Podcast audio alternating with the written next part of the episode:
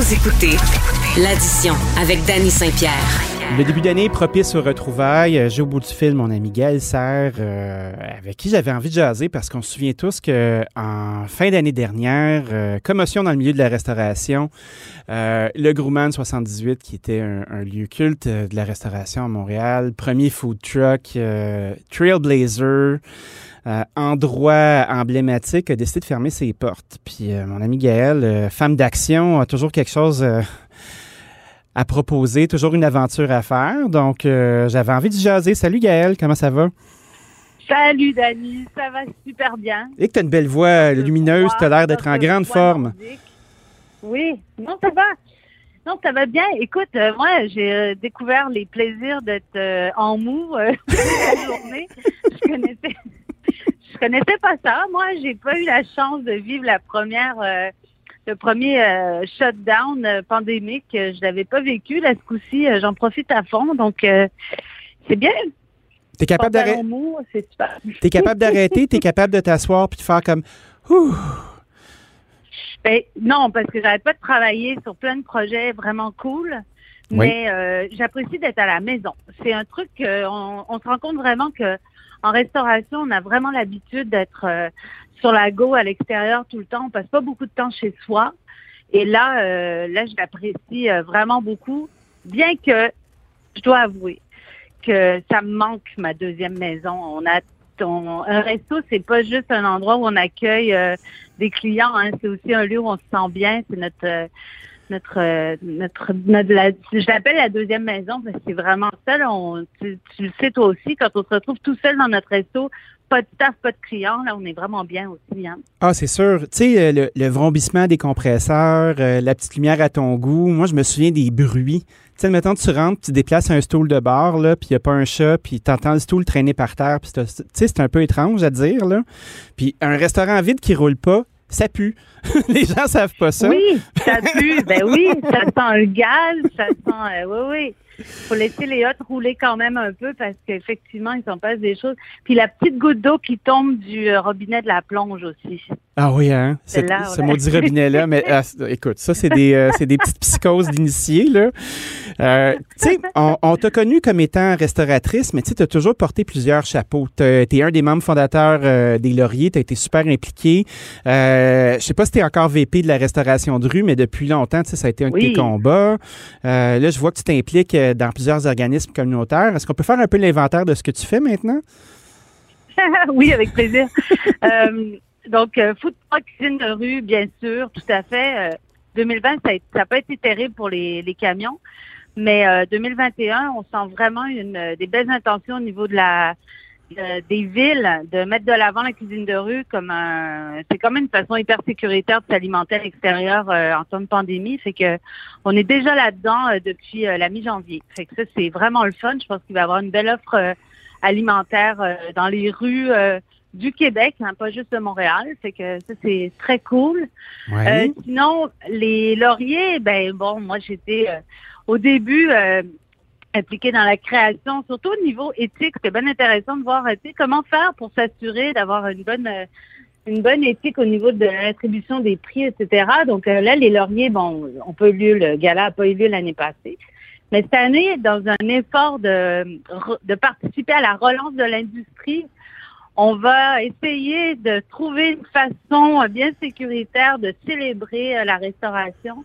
Fait que ça va être annoncé bientôt, mais d'après moi, ça va avoir lieu fin avril, entre fin avril et fin mai, là, on va avoir un, un événement. Mais on ne sait pas encore quelle forme ça va, ça va avoir. Mais l'idée, c'est de parler des restos puis les mettre de l'avant parce que l'industrie en a bien besoin. Oui. Évidemment. Puis sinon, euh, ben, j'ai mon petit frigo communautaire de Saint-Henri qui euh, qui a toujours besoin d'aide et de, soutien de la part de tout le monde. Fait que euh, la, la, semaine passée, j'ai eu l'équipe de Carlos Ferreira là, du Campo qui a fait un don de repas de poulet portugais. Les gens ont capoté. C'était vraiment cool. J'ai entendu dire qu'il y avait un certain Danny Saint-Pierre qui pouvait peut-être faire de la pizza aussi. Ah ben oui, moi, ça va, ça va me faire plaisir.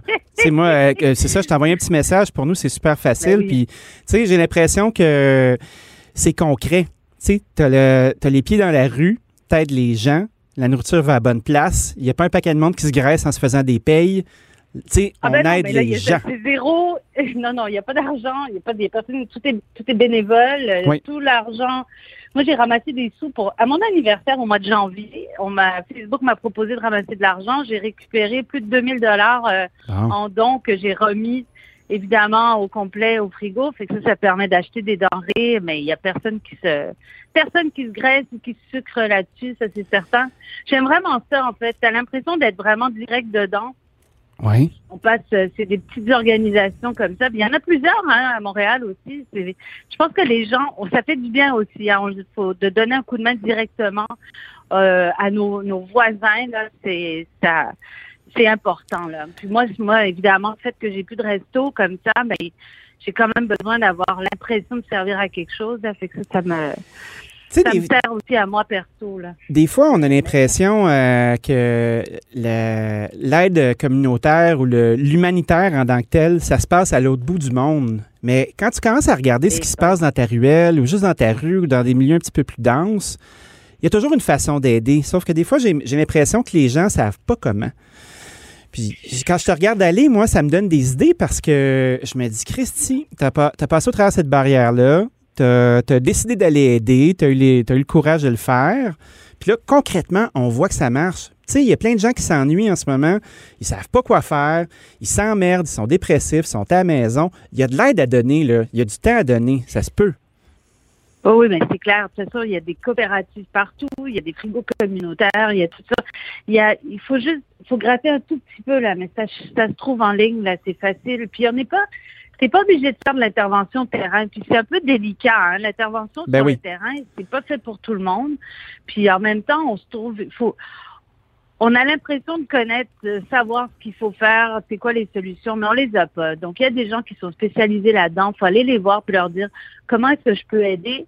Euh, est-ce que c'est juste d'utiliser son véhicule pour aller faire une run? Tu sais, parce que des fois, moi, ce que j'ai vu beaucoup avec le frigo Saint-Henri, c'est que ça manque de gens, ça manque de bras, ça manque de voitures. Fait que des fois, il faut aller euh, à la banque alimentaire, aller chercher des denrées pour les rapprocher euh, du frigo. C'est juste cette run-là, là, ça sauve du temps euh, à toute l'équipe. Donc, c'est des petits détails comme ça, mais c'est vraiment important. Dans le Je fond, c'est un peu comme, euh, comme dire, OK, tu t'en vas là-bas sans idée préconçue, au lieu de te dire, gars, mon skill set, c'est ça, fait qu'utilise-moi, c'est de faire, bon, qu'est-ce que je peux faire pour t'aider? Ça peut être laver une toilette, ça peut être éplucher des patates, ça peut prendre ton char puis livrer des trucs. C'est super intéressant. Exactement. Oui, oui, c'est chouette. Puis on a le temps de le faire. Puis ce que ça donne aussi, moi j'ai l'impression que je vais le garder dans mon quotidien. Je veux dire, c'est sûr qu'à un moment donné, je vais me retrouver une autre de job là, mais pour le moment, je me garde quand même une, une espèce de rituel où je où je, je sens que je me je suis utile. Puis il y a des gens qui comptent sur moi aussi, puis ça fait du bien. Fait que je me morfonds vraiment pas dans mon sofa là, c'est sûr. Et je clair. sors des fois de la maison. Aïe, aïe, aïe. J'ai envie de parler de cuisine de rue avec toi parce que c'est drôle, hein? De l'extérieur, moi, je vois de moins en moins de camions qui prennent les rues. Puis j'ai l'impression que la business des trucks, elle se passe pas mal plus dans le corpo, dans les festivals. Tu sais, quand je parle à, découvert là, avec des amis qui ont des camions, puis tout ça, là, le fait d'aller se mettre dans la rue, ça leur tente de moins en moins. Qu'est-ce que tu penses de ça, toi? Ben oui, tu as raison, parce que le- les enjeux, euh, c'est vraiment de trouver des emplacements où est-ce qu'il y a du monde. Tu peux pas aller mettre un camion dans un trou perdu puis penser que ça va aller. Il y a quand même, comme tu le sais, ça prend un minimum de revenus pour juste être capable de mettre la clé dans la porte là, pour ouvrir un ouvrir un commerce. Ben oui. Donc, on a toujours eu des enjeux pour la sélection des sites. Euh, moi, c'est clair que j'aurais vraiment aimé ça que les food trucks soient, par exemple, placés sur la rue Sainte-Catherine, euh, où il y a ben- où il y a du monde, tu sais, au coin de McGill, puis au coin de Peel, par exemple. C'est des endroits où il y a beaucoup, beaucoup de gens qui passent.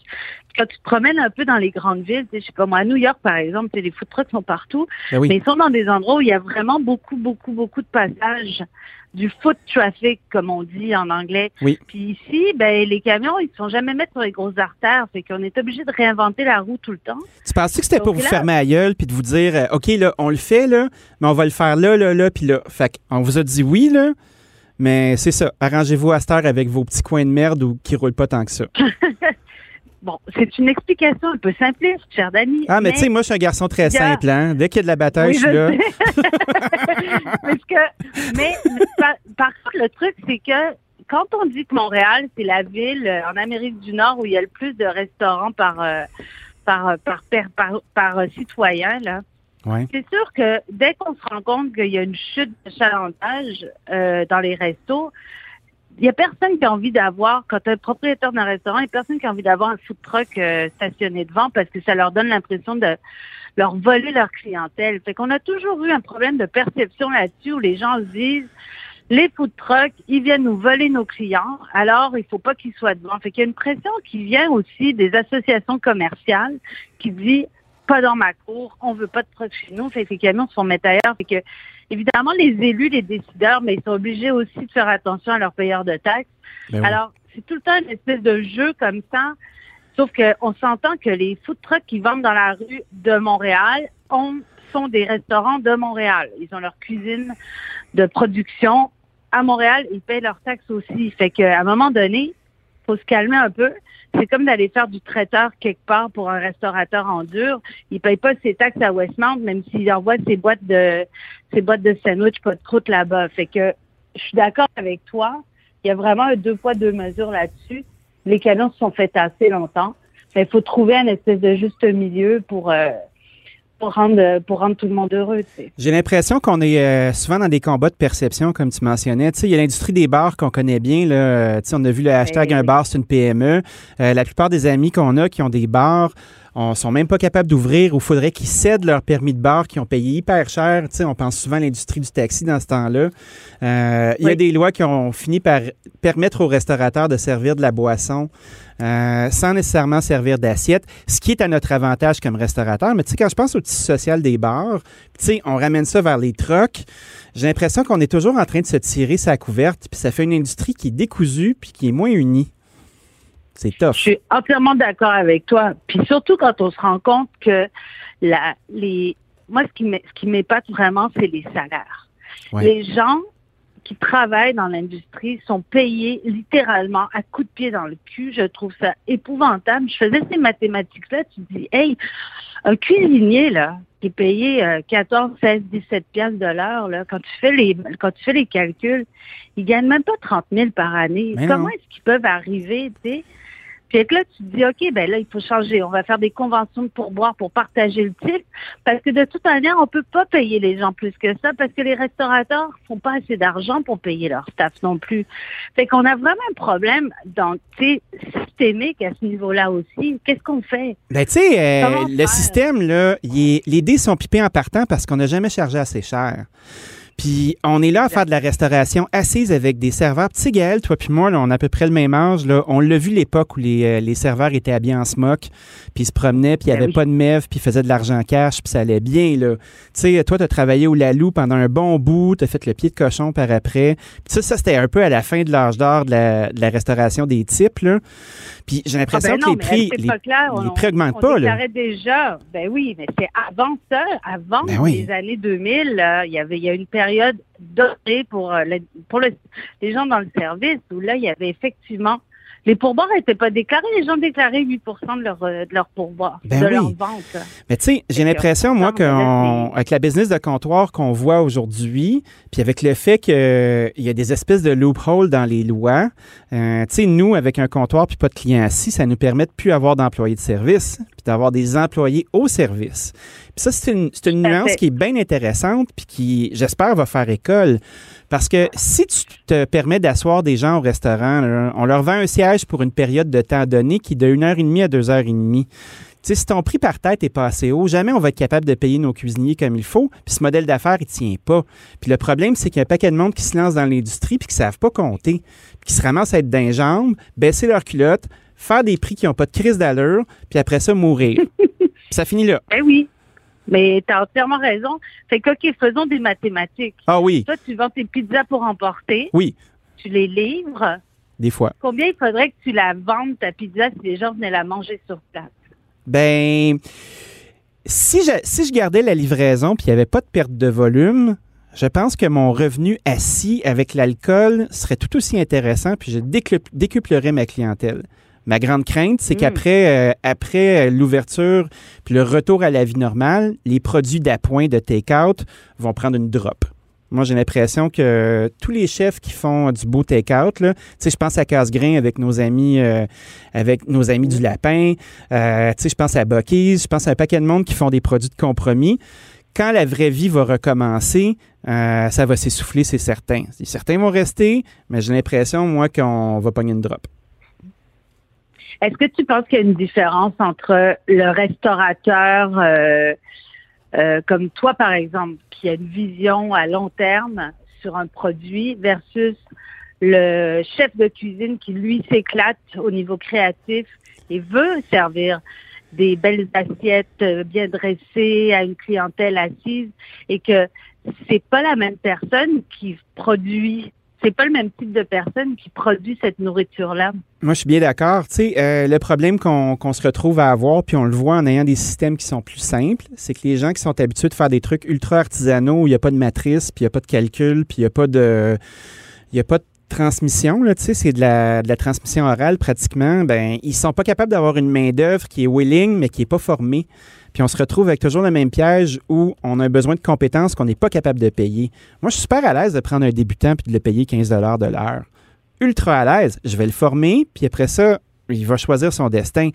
Mais est-ce qu'on a quelque chose d'autre à y promettre? Moi, j'ai tellement vu euh, des moments, tu sais, moi, j'essaie de payer mes gars comme du monde, mes sous-chefs à 20 de l'heure, puis tout ça, mais tu sais, même 20 de l'heure, tu pas accès à la propriété. Tu as 29 ans, tu as un enfant, tu es en appartement. Chris, qu'est-ce que tu vas faire avec ça? 20 pièces de l'heure. 20 de l'heure, c'est 40 000 pièces par année. Bien, 40 000, là, euh, tu sais... Tu fais pas grand-chose Tu fais pas, tu fais pas grand-chose. Puis on sait que le salaire moyen n'est pas très élevé au Québec, puis qu'il y a un paquet de monde euh, qui ne paye pas euh, tant d'impôts que ça, puis on a des gros, gros, gros services, là, mais, tu sais, moi, je regarde du monde qui travaille super bien, là, ils pourraient être super bien dans la construction à 40 pièces de l'heure aussi chez nous, là. Hmm. c'est pas trop Ben motivant. Et avant qu'on se quitte, parce que on a quand même un chrono, là. Moi, j'aurais aimé parler des lauriers avec toi deux minutes. Euh, les lauriers, euh, c'est quand même une masse critique de 5000 personnes euh, qui s'inscrivent à la brigade, sur lequel on a du data dans l'ensemble du Québec. c'est un gros groupe. C'est un groupe homogène à qui on peut parler, qui s'implique. Il y a un échange qui est là. Petit, hein, à mon avis, là, qui est trop petit. Le 5000 n'est pas représentatif de l'industrie. Puis j'espère que les gens vont s'approprier un peu plus des lauriers pour être capable d'avoir un peu plus de une plus gros une plus grosse voix là. Mais j'ai l'impression, moi, puis cette voix-là, je l'ai pas entendue. Puis tu sais, je suis quand même dans les médias du food, puis on reçoit tous les communiqués, puis tout ça, puis je pense qu'on a la chance d'avoir les penseurs de la cuisine du côté des lauriers. Puis j'ai l'impression qu'ils sont fédérés quand c'est le temps de faire des parties puis d'avoir des prix. Mais le reste du temps, le côté politique de la chose, le côté lobby, la place que l'ARQ ramasse, hein, pourquoi les lauriers la ramassent pas, cette place-là? J'adore ce que tu dis, mais je vais te dire un truc. Moi, je me rends compte maintenant que j'ai plus de restaurant, là, ben, j'ai beaucoup moins la langue de bois. Parce que c'est un problème de commencer à chialer ben quand oui. t'es restaurateur, parce que tu as peur après d'avoir de l'impact. C'est pas, c'est pas vrai qu'on peut être transparent quand on a besoin de remplir une salle à manger. C'est sûr. Fait que il y a vraiment un problème là-dessus. Puis moi, j'ai, je retrouve une liberté d'expression énorme maintenant que j'ai plus, j'ai plus besoin de, de m'inquiéter à propos de mon resto. Juste euh, Revenu Québec, là, on en aurait des choses à dire là-dessus. Hein. Ah ben Donc, oui, puis il y a la RHQ aussi. La, RHQ, là, c'est vraiment mes préférés, ça, avec les lois archaïques. Là, ils commencent à se délier un petit peu là, depuis le Outlet Rocking de David McMillan avec les bouteilles de vin. Là? Mais tu sais, tu fais Oui. comme, il y a des lois de Duplessis là-dedans. J'ai l'impression qu'on est dû pour sacrer un bon coup de pied dans le nid de guêpe, mais... euh, qui va le faire? Tu sais, il y a la NABQ qui, est, euh, qui, à, mon avis, devrait avoir une autre lettre qui est un R dans son nom, puis de commencer à aborder Oui, la restauration indépendante. Mais quand je regarde un, un bloc comme les Lauriers, avec des gens qui sont en place, puis qui ont des établissements, puis qui ont un point de vue, tu sais, puis on a les penseurs de la cuisine québécoise là-dedans, pourquoi on n'est pas capable de politiser ce mouvement-là? Pourquoi c'est juste quand c'est le fun que les gens sont en place? Moi, je trouve ça très décevant, honnêtement. Moi, je, trouve, je pense que c'est super intéressant ce que tu dis. J'ai l'impression, par contre, que nos restaurateurs de niche, là, parce que Oui. c'est de eux qu'on parle surtout, ils sont dans le jus Oui. tout le temps. Et ils n'ont pas... euh, ils- et puis en plus, il manque de sous aussi. Mais ce que ça prend, c'est une représentation avec un lobby qui soit fort et qui soit capable de représenter tout ça. Les lauriers, euh, on s'entend-tu que c'est un OBNL qui n'a pas de sous. Hein? Ah, je sais bien, mais je, pense qu'il y a des modèles d'affaires à considérer. Tu sais, euh, quand tu veux euh, avoir un- une armature politique à ton organisme, là, ben, tu te bâtis un bureau, puis tu vas chercher des commandites, puis tu vas te chercher des partenaires, puis après ça, tu fais ton maillage. Il il y a, Bon, ben, il y a de la valorisation à faire. on devrait le bâtir, ce bureau-là. Avec plaisir. On va, on va aller se mettre avec Thibault, avec la NABQ, puis Ouais. on va aller rajouter le R dans le groupe. Parfait. Moi, je suis all in. Excellent. Ben, moi, je pense qu'on se laisse là-dessus, mon ami. Hey, discussion riche, comme à l'habitude. Gaël Serre, merci beaucoup. Je te souhaite euh, une bonne fin d'hiver. Quelque chose de doux. Et merci. À toi aussi. À bientôt. Bye, salut.